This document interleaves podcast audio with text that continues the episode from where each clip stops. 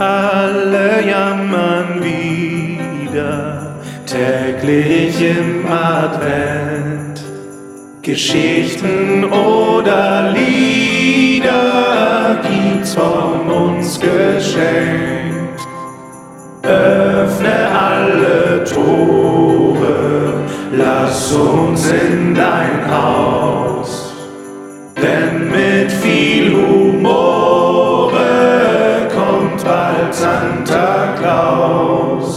Kommt bald Santa Claus. In elf Tagen ist es soweit. Eine schöne Bescherung steht uns bevor. Basti, freust du dich schon? Moin erstmal. Ja, es ist Mittwoch, das heißt noch zwei Tage arbeiten und dann haben die meisten eh schon frei. Dann ist der Druck raus dieses Jahr einfach. So sieht's nämlich aus.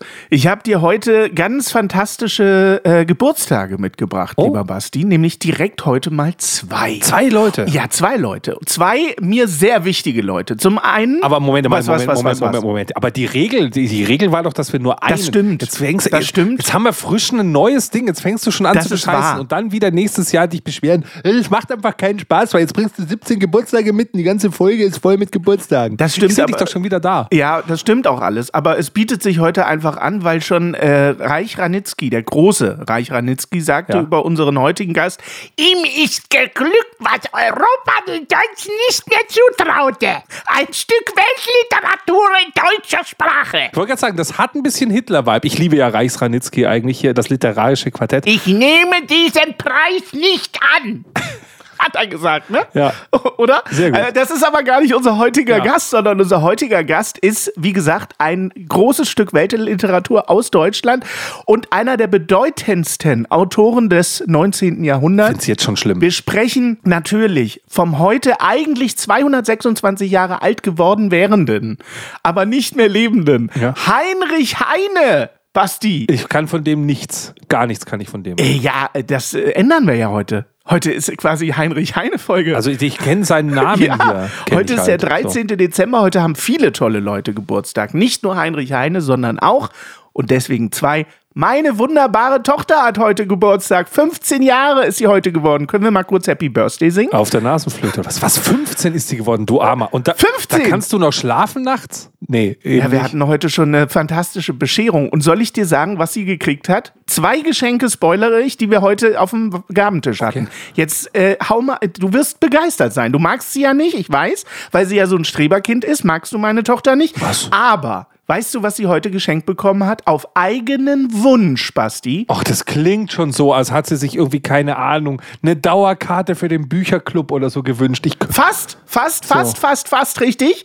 Einen Schallplattenspieler. ja gut, okay. Ja, und da hört sie sich dann die alten Märchen an hier, wenn der Moor wieder aus, Nee. aus dem Orient vorbei Nee. hüpft mit seinen Sandalen. Aber wenn du in unserem Podcast immer zugehört hast, dann wüsstest du, welche Platte sie sich dazu gewünscht hat. Nämlich David Bowie, äh, Ziggy Stardust, äh, Bums, Bums mich, ins Knie. Ich dachte, Keine Ahnung, wie das so jetzt hieß. wow. Wenn sie da so einen, so einen Nee. uprappt dann auf dem Plattenspieler. Sie Nee. Turntable Der beste Musikpapa der Welt hat natürlich gleich bei eBay so die wichtigsten äh, Platten gekauft, die man als 15-Jähriger haben muss. Best of Queen, Oh. Best of the Beatles, auf jeden Fall. Äh, Best of ABBA wollte ich noch haben, kam, kam aber nicht mehr rechtzeitig. Das Phantom der Oper, Okay. steht sie total drauf, kriegt Hab sie auch aber als auch als Platte. Platte. Und was hat sie noch für eine Platte? Ja, David Bowie natürlich. Queen hatte ich, glaube ich, auch aus Platte. Habe ich auch irgendwo noch. Aber David Bowie, da weiß man immer nie, mit welcher Geschwindigkeit man die Platte abspielen soll. Weil sie immer, du, du weißt ja, du kannst ja, du hast ja diese 33, 45 zu einstellen. Und dann legst du David Bowie auf und dann denkst du immer, scheiße, da passt keine von beiden Geschwindigkeiten irgendwie für die Ja, das ist wahr. Das ist wahr, tatsächlich. Und weil ich, Ja. äh, Basti, um jetzt mal hier die Kurve zu Aber du bekommen. bist ja der beste Papa aller Ja, Zeiten. oder? Du hast dir einen Schallplattenspieler So, gekauft, oder? sie kriegt von uns einen Schallplattenspieler und Platten. Und natürlich auch noch dazu so eine Kiste von Platten, die ich irgendwo vom Sperrmüll gerettet habe. Die kriegt sie auch noch. Ja. Da sind richtige Perlen drin. Basti, ich sage nur, die komplette Diskografie von James Last, mein Freund. So sieht's nämlich aus. Oh, geil. Falls sie, falls sie so ein kleines bisschen weihnachtlich einen abdancen möchte. Wer kennt nicht oder was? James Last Happy Music? Das ist das Evergreen-Lied von Stefan Raab. Bei jedem Raab in Gefahr, bei jedem Einspieler kam immer James Last.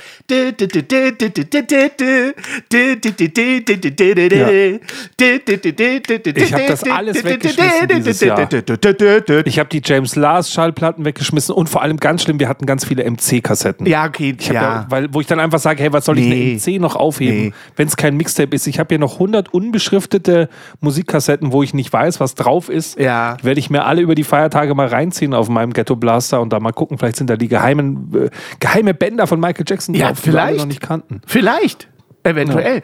Und heute, an ihrem Geburtstag, Ja. habe ich sie mit in den Podcast gebracht, äh, meine Tochter. Denn ich habe mir gedacht, Ah, nee. wenn wir schon ein Gedicht von Heinrich Heine, heute Kultur, Hochkultur in meiner Folge, wie immer eigentlich, wenn wir schon ein Gedicht von Heinrich Heine im Podcast haben, Ja. dann frage ich doch das Geburtstagskind selbst.